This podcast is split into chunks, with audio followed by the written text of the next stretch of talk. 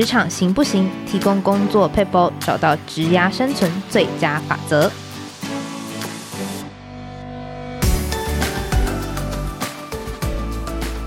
Hello，听众朋友，大家好，我是经理人月刊采访编辑吴美心。在今天的单元，我们会提供职场大小困扰的小撇步，让你解决工作烦恼，即学即用，为职涯加分。今天我们邀请到视讯会议设备公司捷易通科技的共同创办人，那他同时呢也在捷易通科技担任执行董事。那他还有另外一个身份是中华民国专业秘书暨行政人员协会理事长周纯如周老师来跟大家聊聊。那请周老师来跟大家打声招呼。美心好，各位线上的伙伴们，大家好，我是纯如。是，呃，老师的经验哦，我那时候在看老师的经验，真的是非常值得我们经理人的读者们来借鉴。然后很荣幸能够邀请到老师来我们的节目上面分享。那我这边大概跟听众朋友们介绍一下老师的经历哦。老师其实呢是从这个行政助理当起，然后一路当就是当到总经理秘书、特助，然后也有在不同部门，像是行政部、业务部跟客服部都有历练过。那现在呢，也是这个视讯会议设备公司的这个共同创办人。那嗯、呃，因为之前我们其实在这次采访之前，有跟老师也稍微聊过，就是老师好像是每一份工作都待的蛮长的。那可不可以跟老师，就是请老师分享一下，呃，我们大概从呃比较基层，然后做到一个中阶主管，然后再到一个核心幕僚，我们这整个一路上职涯的晋升过程大概是怎么样子呢？好，我大概说一下哦。其实，因为我大学念的是这个气管系嘛，嗯、那觉得诶秘书工作好像就是一个浪漫工作的一个幻想，所以那时候就觉得就是呃自己也不是。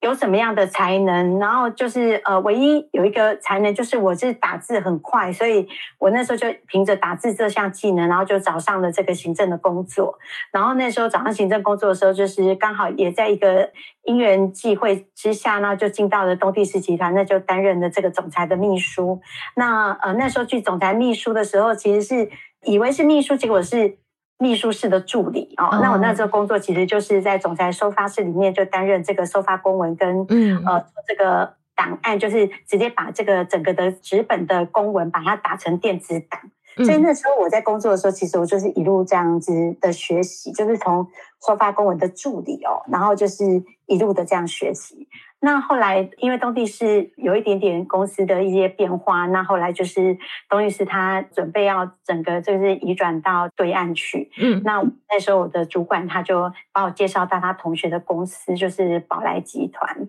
那那时候宝来集团是我人生当中非常重要的一个企业，因为在宝来集团将近十三年的时间呢，我经历了前前后后，就是大概历练的接触到了九个部门的工作，就是等于呃一个公司里面就真的是除了研发以外，其他的工作我都有接触到。嗯，那在这个工作的过程当中，其实我真的非常重要的是，我在这里面就是。让自己有非常非常多的学习机会，然后呃，在每个工作中，我都是不断的扩大自己的工作职能，然后让自己的这个专业技能不断的学习，然后让自己可以在组织能力啊跟有效的沟通里面，在确保这个办公室里面的一个营运的一个顺畅。那在里面很重要的一点就是，我在跟公司的同仁之间共同合作的一些伙伴里面，包括一些日常的一些。呃，业务当中的一些积极的合作啊，运作上面，我觉得我一直不断的有一些新的一些流程啊、建议啊、方法，一直不断的提出来，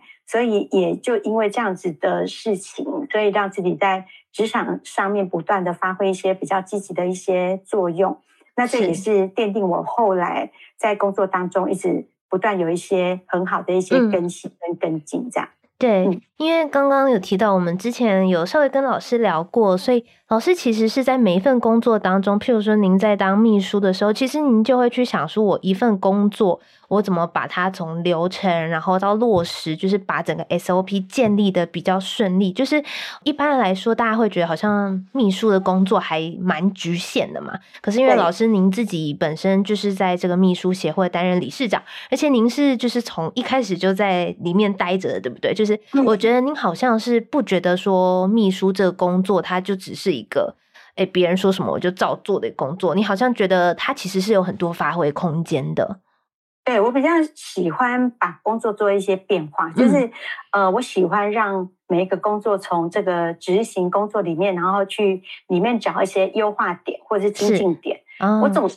会喜欢让工作有一些变化，嗯、然后呃，让工作一直里面想要找一些，就是可不可以有更快速或是更好的一个优化方法，这样。所以这是我一直以来在工作上面，我一直想要给自己的挑战。嗯、那这也是呃我自己给自己的一个功课。因为老师是从比较算是幕僚产业的人，就是做起嘛。那我们有跨到不同的部门，譬如说像您刚刚说，您在集团里面就轮调了九个部门，就是我觉得那个跨域跟核心的能力。因为一般来说会觉得秘书的职能好像比较限于文书处理，可是当你跨到不同部门的时候，某一些核心技能，我怎么样子去精进自己呢？呃，应该不一定说你是会去跨到那个部门，可是其实你都会参与到那个部门，因为其实呃，哦、你所服务的老板他就是在掌管跟总整整个公司里面所有的这些事务。是那其实对我们来讲的话，就是当你的老板你在处理这些事务之前，你可以在老板的前一步做策略之前，就是先为他想好这些事情。如果说当有问号的时候，我们先去。把这个问号先把它厘清，或者是在这问号里面，我们先想几个选择的方案，或是几个替代方案，或是几个选择的项目，让你的老板可以方便去做一个决策。我觉得这个是我一直在工作里面一直想做的事情，因为我一直在想说，如果我让我的老板可以缩短他决策的时间，那这样子的话，对老板可能会比较方便去下决策。所以我每次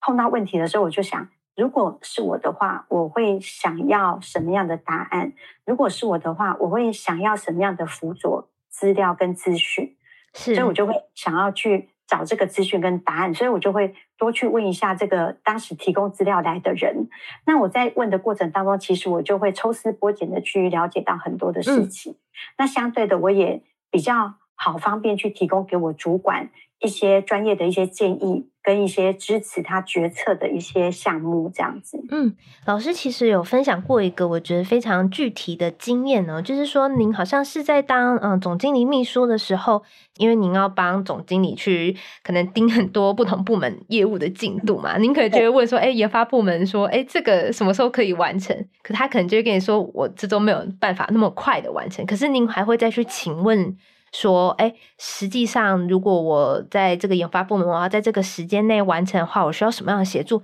您好像还会再多做这一步，就是除了是帮老板问以外，好像还会再帮同仁也询问一下，如果他在那个专案底下，他要完成这个目标，他需要什么样的协助，是吗？对，对，我通常会比较。呃，想要多参与一下，或是说，呃，想要多了解一下，可以影响他快速的去处理一下这件事情，嗯，嗯，或是改进这个进度上面，可以让他进度可以往前去发展的状态是什么？我想要给他一些方案，或是给他一些协助，嗯，这样他可以就是觉得我不是只是在盯他一个时间，而是想要协助他去促进这件事情的完成。我觉得这样子的话，嗯、同仁会觉得说我是真正在帮助他跟协助他，而不是只是在 push 他要一个时间点。是，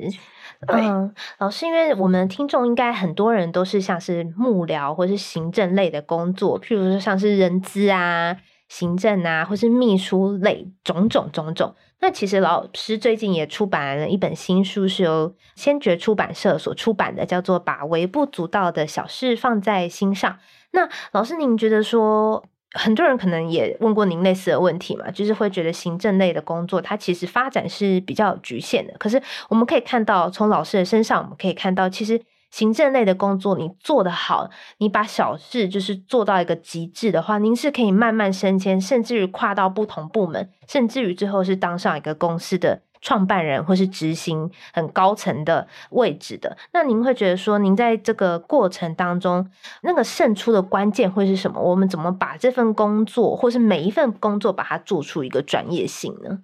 嗯，我觉得行政工作很重要的一点就是，其实它就是在呃学习一个组织跟协调的能力。还有一个就是说，他在确保我们在做每一件事情很重要的一点，就是一切事情一定要维持一个叫做井然有序。嗯，我觉得非常重要。那其实，在井然有序的过程当中，我们其实就是在学习我们对于事情的一个专业能力，跟呃，我们对事情的一个信息的一个安全性。我觉得这是非常重要的。所以，当我们在做每一件事情的时候，我们就应该要想说，如果我在做这件事情的时候，到底这件事情对我还有对其他人的帮助跟协同感是什么？那所以当我在做每件事情的时候，我一定会想到，就是说这个事情它对于我整个组织的运营，我觉得发展性是如何的哈，而不是只有对我这个人的职位是有没有帮助的。我觉得这样子的想法其实是对整个组织的发展是。非常至关重要的。那其实这样子的话，其实对组织的不管是运作啊、结构跟流程，其实才可以建立一个全面性的一个企业的一个视野。那相对的，它才可以为企业打下一个很重要的一个基础。那相对的，我觉得行政的工作，其实在不管是每一个产业或每个行业，其实它都是一个非常重要的基础工。那甚至于，它还是一个非常重要的一个后勤的一个资源团队。所以对我来说，其实它是一个非常宝贵的一个专业的一个网络。嗯，如果可以把行政做好的话，其实在呃每一个企业里面哦，它都是最好的一个后勤的补给队。嗯，只要行政做得好的话，应该是前端的人他只要是呃回来拿弹药库，然后回去出去打仗，我觉得这是非常重要的。是因为老师刚刚其实有提到，我在做这份工作的时候，我除了从我自己这个职位看，你也会从组织的角度来看嘛？我想问老师，就是譬如说，像老师在书中有提到一个客服的例子，就是说您自己以前在当客服主管的时候，您会要求客服的人员也可以有销售的技能嘛？对对。可是有一个问题是，那如果说有销售技能，可能很多这种客服啊，或是行政人员会觉得这根本就是不关我的事情。嗯，就是您怎么样子？是我一开始这个制度上面我就要去驱使他吗？对。因为呃，应该是这么讲，就是说，一般来说，我们会觉得不关我们的事情，一定是因为权责跟义务嘛。因为我们会觉得说，在这个奖金的分配上面啊，或者说在权责上面或者责任上面，会觉得说，呃，如果呢，当我做到这个销售上面，其实对我来讲，这个奖金还是业务的，那我为什么要去？帮业务同仁去呃发展这个客户，嗯，这个又不是我的奖金，所以通常在这个利基点上，其实我们并不会想要用力的去推展这个业务嘛。嗯，所以呢，呃，那时候我在担任客服主管的时候，其实我就告诉我的客服同仁说，其实呢，一级的这个客服人员是可以。把电话就是有效的接起来，嗯。那二级的客服人员是有效的接起来，并且安抚好客户。那三级的客服人员是我们可以有效接起来，安抚好客户之后，然后并且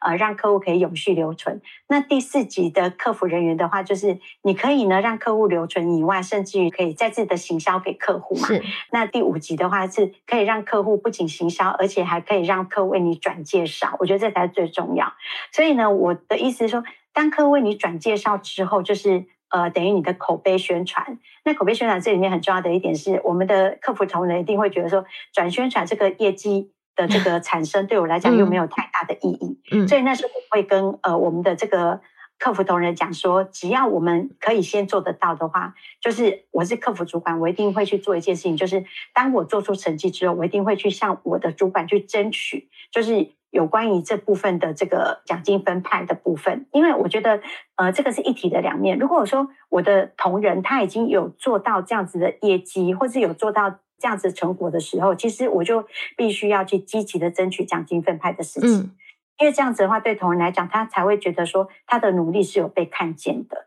可是很多时候是我们要同仁来做，可是。其实呢，我们并没有给同仁实质上的一个奖金的鼓励。那对同仁来讲，他当然会觉得，那我我就是不需要去做这件事情，因为实质上我并没有得到嗯这样鼓励。所以对我来说呢，我也不会是，如果今天我是因为有奖金才去做，跟我先做出成果之后，我拿这个成果去向我的主管显示出成果之后，我来争取奖金，我觉得这两个是非常大的不一样。嗯，所以我在做的时候，我是当我的主管还没有跟我说要这样做的时候，我就先去试着做，然后做了之后得出成绩之后，我来告诉主管说，因为我有能力这样做，所以我就有办法来向主管争取，说我希望有可以得到这样子的奖金。嗯，其实在这个过程当中，其实主管百分之八十他知道你的能力上面是可以做到，其实主管他真的都会答应我们。嗯。我觉得老师刚刚讲了一个很重要的提醒，其实是在于，我觉得有很大一部分在于团队的信任，就是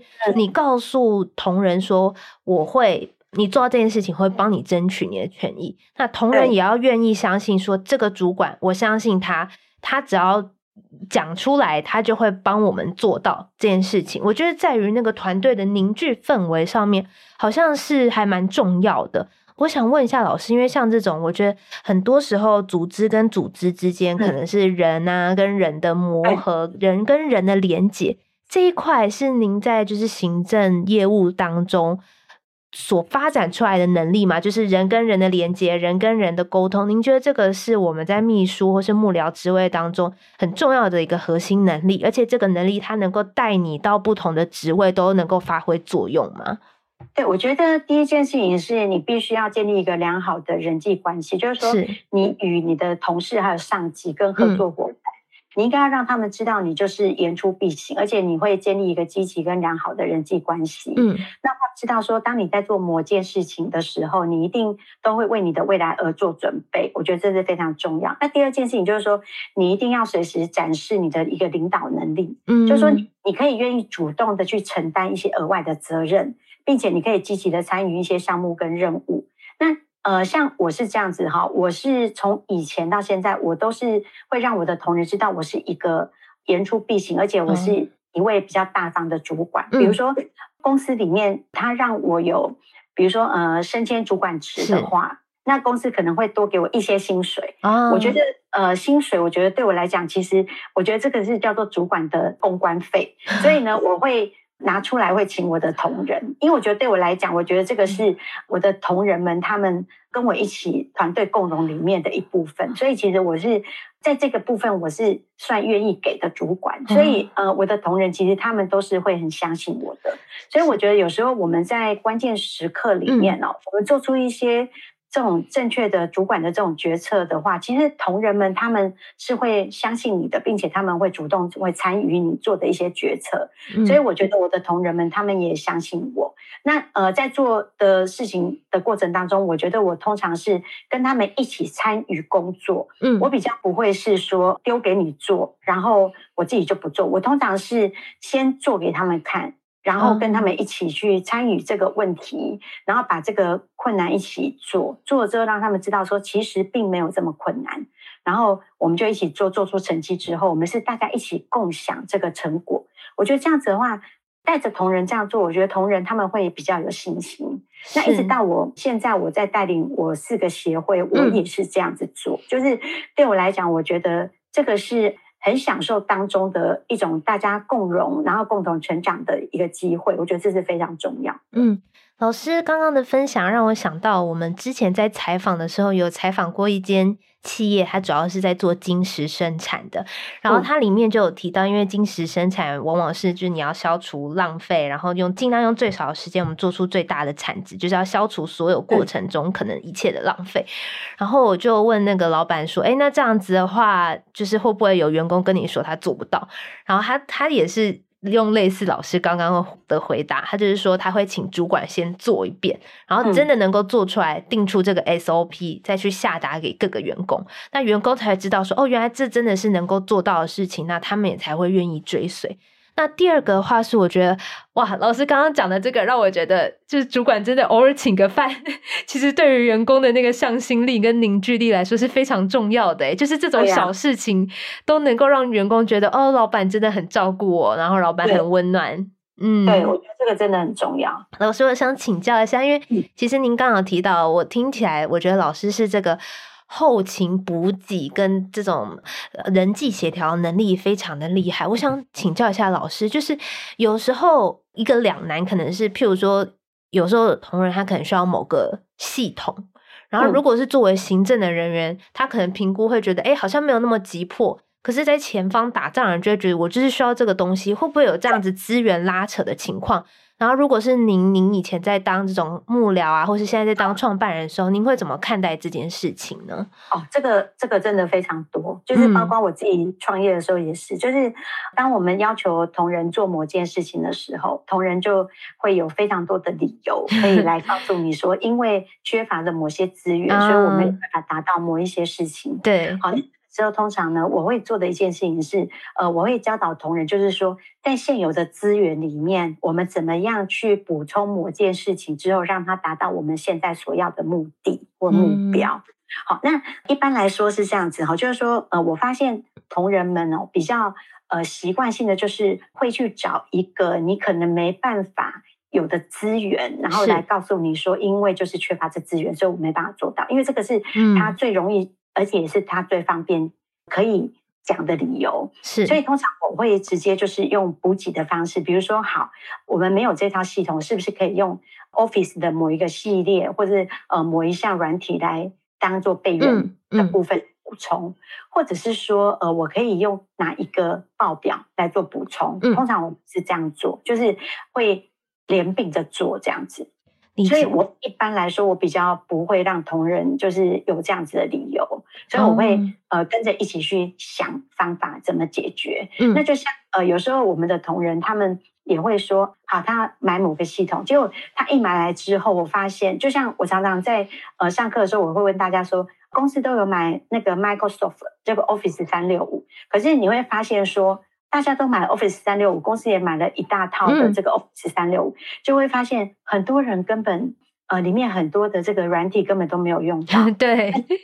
所以其实都很浪费钱。包括很简单的 Microsoft 里头的那个 Outlook，我们都可能只用到呃收件者、呃收件夹，然后什么联络人，嗯、根本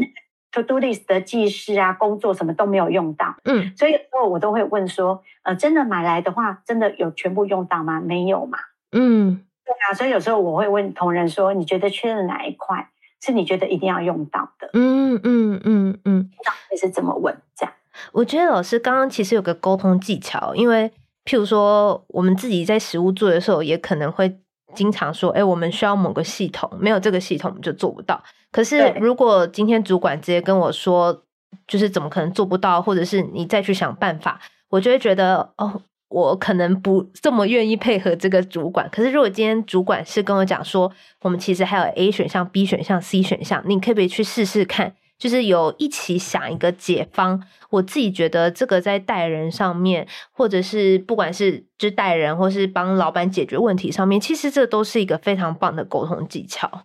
对，可以用补强的方式来暂时替代嘛，跟取用，我觉得这是很重要的。嗯。嗯我想请教一下，因为老师其实自己有在开课嘛，然后教的是高阶秘书跟幕僚行政主管的认证。那我觉得在那个课纲当中看到一个很重要的，我相信也是很多听众朋友们想知道的，就是你怎么样子去精准接收老板的想法。因为老师呢是在就是董董总总身边，就是。打滚了非常多年，您一定是非常能够解读老板的这个言外之意的人嘛？就是您在这些相处过程当中，有没有哪一些时刻是啊，你听到老板说某些话，你就知道这一定要做，然后老板说某些话，表示老板可能还在考虑，会不会有这样子的一个情况呢？然后就是遇到这种情况的时候，我可能就是在想一下，然后我再决定要不要跟同仁讲，会有这样的一个情况跟权衡的时候吗？嗯，没错，因为我觉得行政幕僚可以说是老板意志的延伸嘛，所以我们要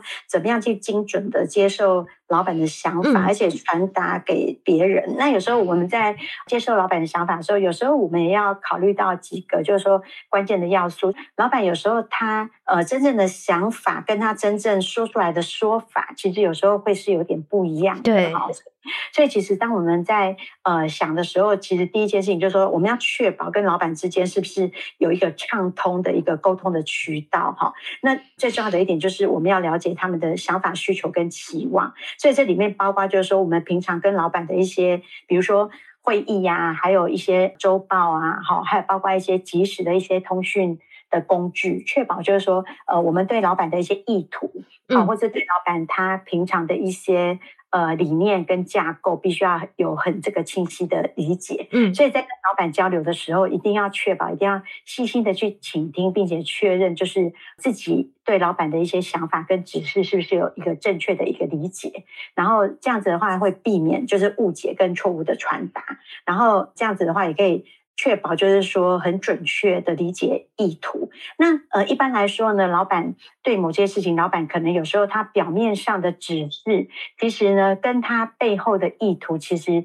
并不一定是一样的。Oh, 所以这时候有时候我们可能呃呃，在问老板的时候，我们可能会问，在做一个叫做重复性的确认。好，那重复性的确认，有时候我们会用关键字的提问法。好，比如说关键字提问法，就是说把里面的最重要的几个关键字，好，比如说我们会问老板说，呃，所以是呃三月十三号我们要来完成这件事嘛？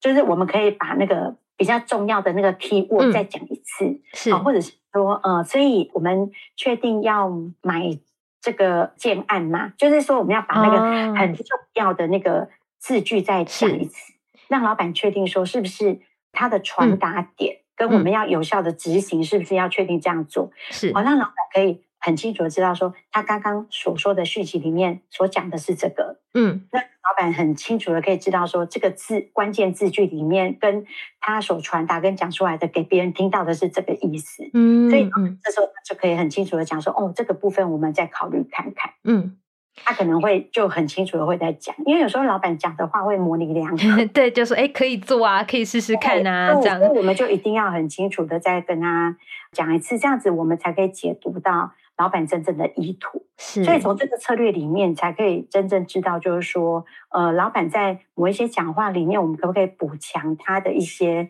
模糊的地带，那所以通常有时候我在讲话的过程当中，我有时候会跟老板说：“哎，老板，所以呢，这个部分我们是要在星期二去完成吗？”老板，这个部分我们要，我有时候会帮他定夺那个日期，或者定夺那个金额，或定夺那个时间，让他知道说，确定知道说你刚刚是这么说的哦。嗯，这是在提醒他一下，这样这样子的话，我觉得也有助于，就是就让他再稍微再深思一下，他刚刚所说的是不是。有没有口误，或者是他刚刚讲的有没有太快？嗯，哦或者是他刚刚讲的有没有不对的地方？这样子，通常我会在做这件事，那也让他在这个决策能力上面可以保持一些冷静跟理性。这样，嗯，我觉得通常有时候我会做这样的事情。我觉得老师刚刚的提醒很好，是两点嘛，一个是老板要不要做，另外一个是就是老板希望这件事情在什么时间完成。那要不要做这件事情，其实又可以分成，就是如果是一个专业的幕僚，其实你又可以再去问老板说，做这件事情我可能需要多少金额、多少人力资源，那我预计可能需要花到组织什么样的资源。再回报给老板一次，然后让老板确认说，我这笔钱或者我这个人力就真的是要花下去，其实也是帮老板多考量一步的意思。嗯嗯，对，因为我觉得这个部分我们也可以让老板可以持续呃去进行他的反思。是。因为有时候老板有时候真的也太忙，或者说讯息有时候进来太多的时候，嗯、我觉得可以让他有一点点时间可以反思啊。因为其实老板他真的也蛮忙的，他也需要一点点时间做一些反思。那我觉得在这个部分，我们也可以让老板提供一些可以正确的做一些判断，这样子。是是是，嗯，老师，我想请教一下，这算是有点算工作术的东西，就是因为您之前常年就是这种幕僚的经验，那我相信就是。呃，我觉得像是幕僚这个角色，他可能跟中介主管是非常类似的，就是你上面有你的主管，那你下面你要对不同的平行的部门，你也要对你的下属，那你的事情其实是非常多的。那尤其你对到的人又是很重要的，是一个公司最高的管理层，您是怎么样子去组织或是规划这些事情？很多很多的事情，您怎么样子去进行组织跟规划呢？呃，我觉得要组织跟规划事情，其实是真的非常多。嗯、就是说，呃，有时候所有的事情并不一定有办法我们自己去处理，嗯、或者有啊我们真的有办法自己全部会做完。所以一定要做一件事情，就是说，呃，如果有同仁可以呃帮忙的时候，我们一定会请同仁帮忙嘛。嗯、那呃，所以这时候很重要的一点就是，我们呃旁边的这个伙伴们是非常重要的，因为伙伴其实他可以帮助我们。就是呃，协助我们没办法达到的一些专业的部分。好、嗯，那专业的部分，我们同事们他们可以帮忙。比如说有关于一些比较专业能力啊，或者是专业的技术的部分，同仁们他们可以帮忙我们来完成这个部分。嗯、那很重要的一点就是有一些组织的发展跟变革，哈，比如说组织发展跟变革里面，这是呃最重要，就是说呃当组织里面有一些变化的时候，其实我们呃秘书啊工作或者是幕僚工作里面最重要的一点是我们必须要有很敏锐的嗅觉啊，嗯、就当组织。发展跟变革的时候，我们就要马上知道说，哎，我们要怎么样确保这个我们工作场所的运转可以顺畅。所以，组织发展跟变革的时候，我们一定要第一件事情就是，我们要有效的组织跟协调办公室的这个活动，嗯、然后并且让办公室可以运作顺畅。我觉得这是很重要的第一件事情。所以，这时候我觉得第一件事情就是，我要随时可以当一个补位。我觉得当补位这件事情很重要，就是。呃，你在什么当下，你就可以做什么工作。我觉得这是很重要的一个弹性运用的这个能力，我觉得这很重要。是，就是说，呃，如果今天缺了什么样的工作，你就可以随时补足那样子的工作。嗯、我觉得这是非常重要的一件事情，也就是你自己可以成为一个高效率的支援者。嗯，好，就是说你可以成为高效率的支援者，然后可以成为支持别人的那个支援者。我觉得这很重要。然后第二件事情就是说，我觉得你要在建立一个人际关系上面，你必须要学习一个企业的运营，就是说你要很了解你企业里面的方方面面，比如说你公司里面包括各种部门啊、层级呀、哈的同仁的一些合作，还有包括你跟这个各个职位的人员的一个互动，嗯、你都必须要很了解这些人际的一些网络。还有包括就是说，呃，你在跟同仁相处的时候，你必须了解每一个职务上面的一些专业素养，哦，跟专业上面的一些专业能力。嗯，那我觉得这样子的话，你在做每一件事情的时候，其实我觉得你是比较容易可以成长的。我觉得老师刚刚提到一个很重要的是。我们很重要的是能够做到补位这件事情，就是今天组织哪里有空缺，嗯、或是哪一个核心能力有缺，我就可以去帮忙组织做到这件事。我想请教一下，因为老师，嗯、呃，我们一般想说，哎，后勤单位嘛，可能会比较稳定，然后这个是一个有点算是刻板印象。可是，在很多外人眼里，会觉得他好像灵活性不是这么的高。可是老师。刚刚一路听下来，我们就听到老师的优势、长才，还有您能够在职涯发展这么顺遂，在于其实您的灵活度是非常高的嘛。这件事情，这个能力是我们有怎么样子培养，或者是我是从某个职业上面所学到的吗？应该对我来说，哈，我觉得行政工作啊，应该就是。叫做一个多元的技能，是。那我觉得对我来讲，我觉得行政工作是除了研发以外的其他工作，我觉得都是应该是把它叫做行政啊。包括我觉得业务跟行销都是算行政里面要做的一环，嗯、因为其实我觉得包括业务助理的这份工作，或是业务秘书工作，我觉得它都是可以跨界到业务工作里面的一部分。嗯，所以对我来讲，我觉得这都是属于一个多元的技能。我觉得它必须是跟企业的整个的行销跟营运必须是要。可以挂钩在一起的，嗯，所以我觉得最后最后其实应该是除了我们说研发的 coding 城市这个，可能是真的比较跨技术领域太太过于专业以外哦，我真的觉得就是说每一个人到最后，我觉得你都必须还是要跟我们的这个业务跟业绩还是要可以。挂钩在一起的，我觉得这样才是对的。是，我觉得老师刚一个很好的提醒是，其实每一个工作都是行政工作，因为大家可能想想自己的工作，确实你每天花很多，就是在梳理流程，然后我们怎么把我们的事情做更快、更好、更有效率。那这个呢，其实就是来自于我们原本基础功夫能够把它做好。然后，如果你今天想要更进一步像老师一样的话呢，其实就是你去想一下，在你职位以外，你还可以发挥什么样子的功能。那这个呢，也是我们今天老师带给听众朋友们很重要的分享。嗯，最后呢，我想这本书呢，就是老师出版的《把微不足道的小事放在心上》，他是谈就是老师在一路之涯上面晋升的过程，然后还有包括老师。从基层，然后到现在是高阶的管理层，我们的学习跟成长，那他不只是谈业务，我自己觉得他在中阶主管的管理上面也非常适合我们的听众朋友们来阅读。那最后想请教一下老师，有没有觉得说是在这种跨部门沟通，因为您自己有非常多跨部门沟通的经验嘛，有没有一些一两个技巧是就是听众朋友们一定要学起来的呢？呃，我觉得在书里面还有一部分是。跨部门沟通里面，就是我们一般都讲组织内的哈。是。那另外在书里面，我还讲到一部分，就是在对外的社交礼仪里面哦。嗯。就对社交礼仪里面，就是包括、嗯、呃，我们讲说餐叙宴会啊，软性的社交，这个是对外的。嗯。那对外里面很重要的一点就是说，比如说我们的社交技巧跟礼仪啊，哈，有几个部分要比较重要，就是说我们一定要做到得体跟得到他人的尊重。嗯。那重要的一点就是第一。个部分就是说，礼仪很重要的一点就是要保持文明跟有礼的态度嘛，赢得他人好感。嗯、所以很重要的一点就是在与他人互动的时候，包括我们的社交的姿态啊，还有注意聆听他人，还有适时提问。好，我觉得这个适时提问很重要，就是说你如何去提问力啊，跟关键问答，还有就是说怎么营造融洽的一个社交氛围。我觉得这些都是呃，也是我在企业内训里面常常。会教授的一个部分，还有包括服装的一个穿着哈，比如说服装的穿着要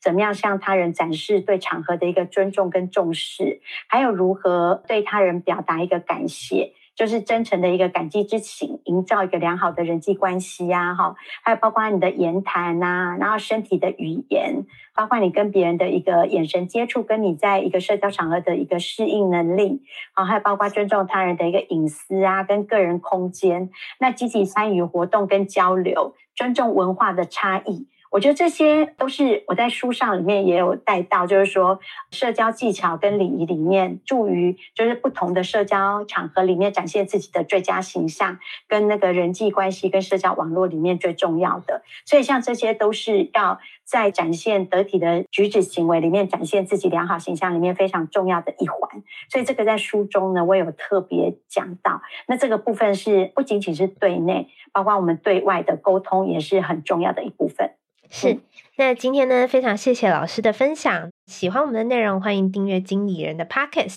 也欢迎阅读周纯如老师的新书，是由先觉出版的《把微不足道的小事放在心上》。那今天就谢谢老师的分享，谢谢美，谢谢大家，拜拜，拜拜。